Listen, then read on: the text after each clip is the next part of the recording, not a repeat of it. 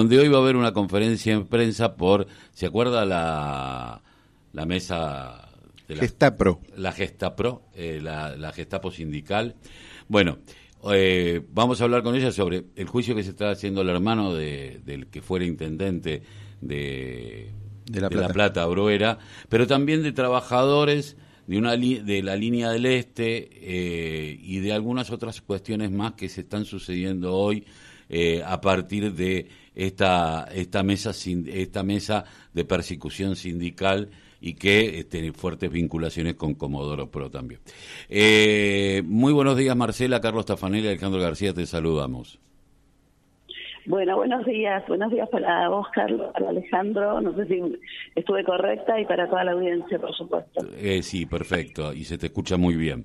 Bueno, contanos un poco de qué viene esta conferencia. Nosotros tratamos de sacarlo un rato antes para no perder la posibilidad de que esto también se escuche desde en otros lugares eh, a pesar de la conferencia. Bueno, eh, bueno, la verdad es que este es un año para la ciudad de La Plata, para la nación es el tema electoral y no se puede despegar. Realmente, digamos, es una cosa, no, no digo asombrosa, porque ya hace siete años que esto funciona de esta manera. La persecución política en la ciudad de La Plata nosotros decimos que es la ciudad del Loafer porque acá justamente eh, nace de alguna manera esta mesa judicial integrada por la gobernadora, por decisión política de Macri, pero con el solo fin de la persecución política a dirigentes populares o lo que ellos crean o consideren que es un peligro para algún interés que ellos pretendan cuidar. En el caso puntual, no solamente es poner en evidencia la mesa eh, Gestapro en la ciudad de La Plata, que no se investiga, que no tiene ningún tipo de, hasta el momento por lo menos, de repercusión política. Nosotros necesitamos, la sociedad necesita que estas cosas no permanezcan en la impunidad. Y en ese mismo marco de impunidad y de armado de causas, empiezan en nuestra ciudad este año los juicios orales con sentencia a dirigentes populares de la ciudad. En el caso puntual de esta semana, el 16, comienza el juicio oral y público contra Mariano Bruera, una causa armada, una causa eh, que tiene, lo digo en estos términos para que se pueda comprender, porque en una charla que hemos tenido con los abogados interiorizándonos justamente de cuál era la carga jurídica y demás, bueno, no hay absolutamente nada de peso jurídico que amerite, eh, digamos, la cárcel que sufrió porque estuvo detenido y, este, digamos, la, la, la idea de no de, llevarlo a juicio a juicio, digamos, con una sentencia. O sea, todo esto en perjuicio de su persona y de su familia, ¿no? Porque es una familia, es la familia del que fue intendente de la ciudad de La Plata durante los periodos y el solo fin, digamos, es la persecución, es la idea de que no pueda acceder, además que él nunca tuvo cargo, de que no lo pueda tener en todo caso. Porque hay eh. que mirar eso, ¿no? Hay que como pararse por encima de, de, cualquier cuestión partidaria y, y poner el, el, la vara donde, donde son los problemas. Eh, en el caso de los choferes de la Este, de la línea este es, lo, es muy parecido. Ellos están acusados de coacción agravada y daño. Y solamente eso, digamos, esa causa, esa carátula, no tiene ningún sustento jurídico.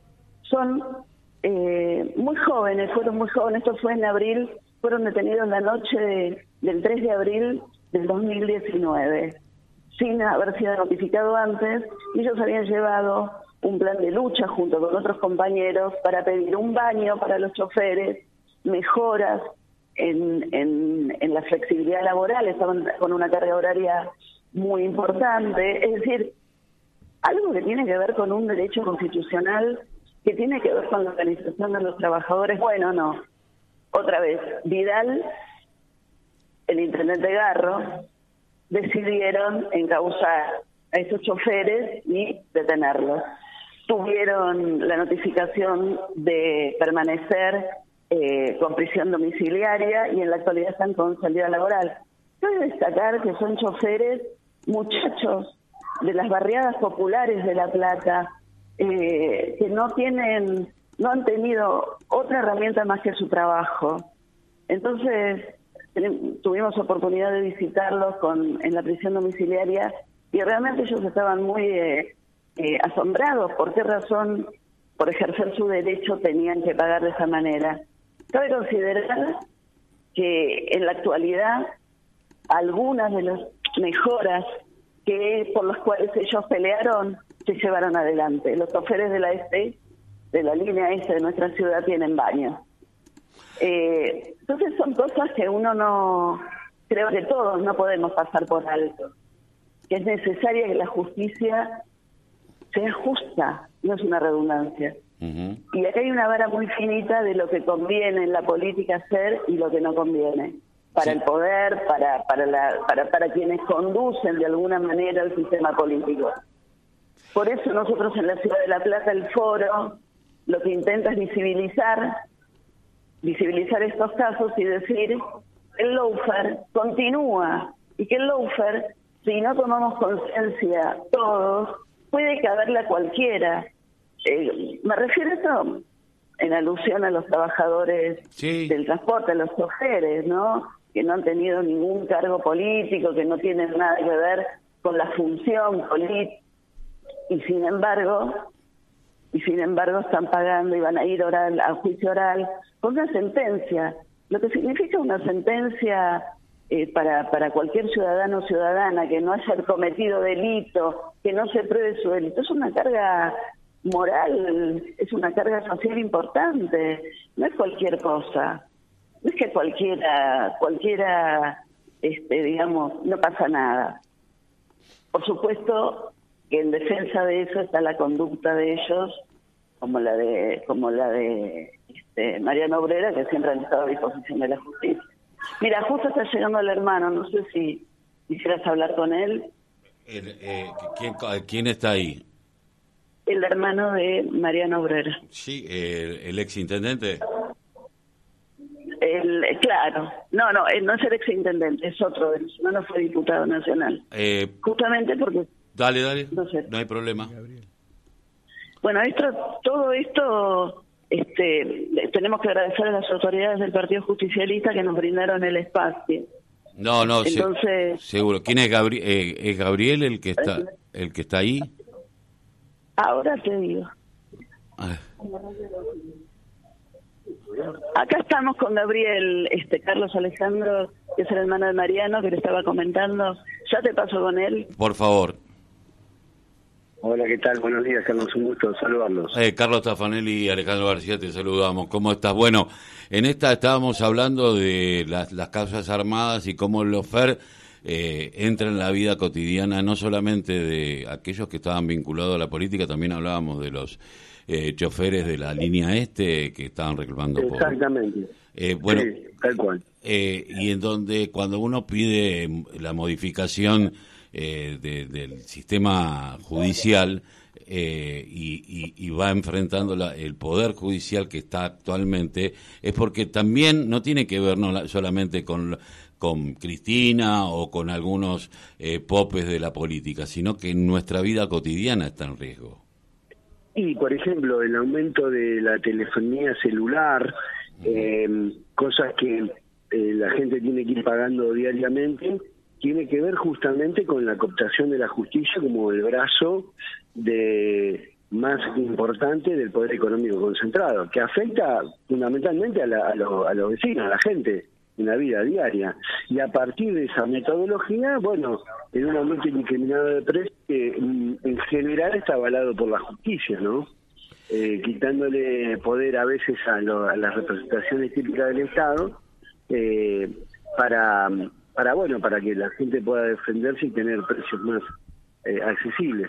Ese amparo de, del Grupo Clarín por el tema del aumento de la tarifa de la telefonía celular, del cable y de distintos servicios públicos, eh, ha sido aleccionador y, y muy, muy perjudicial para la generalidad de nuestro pueblo, ¿no?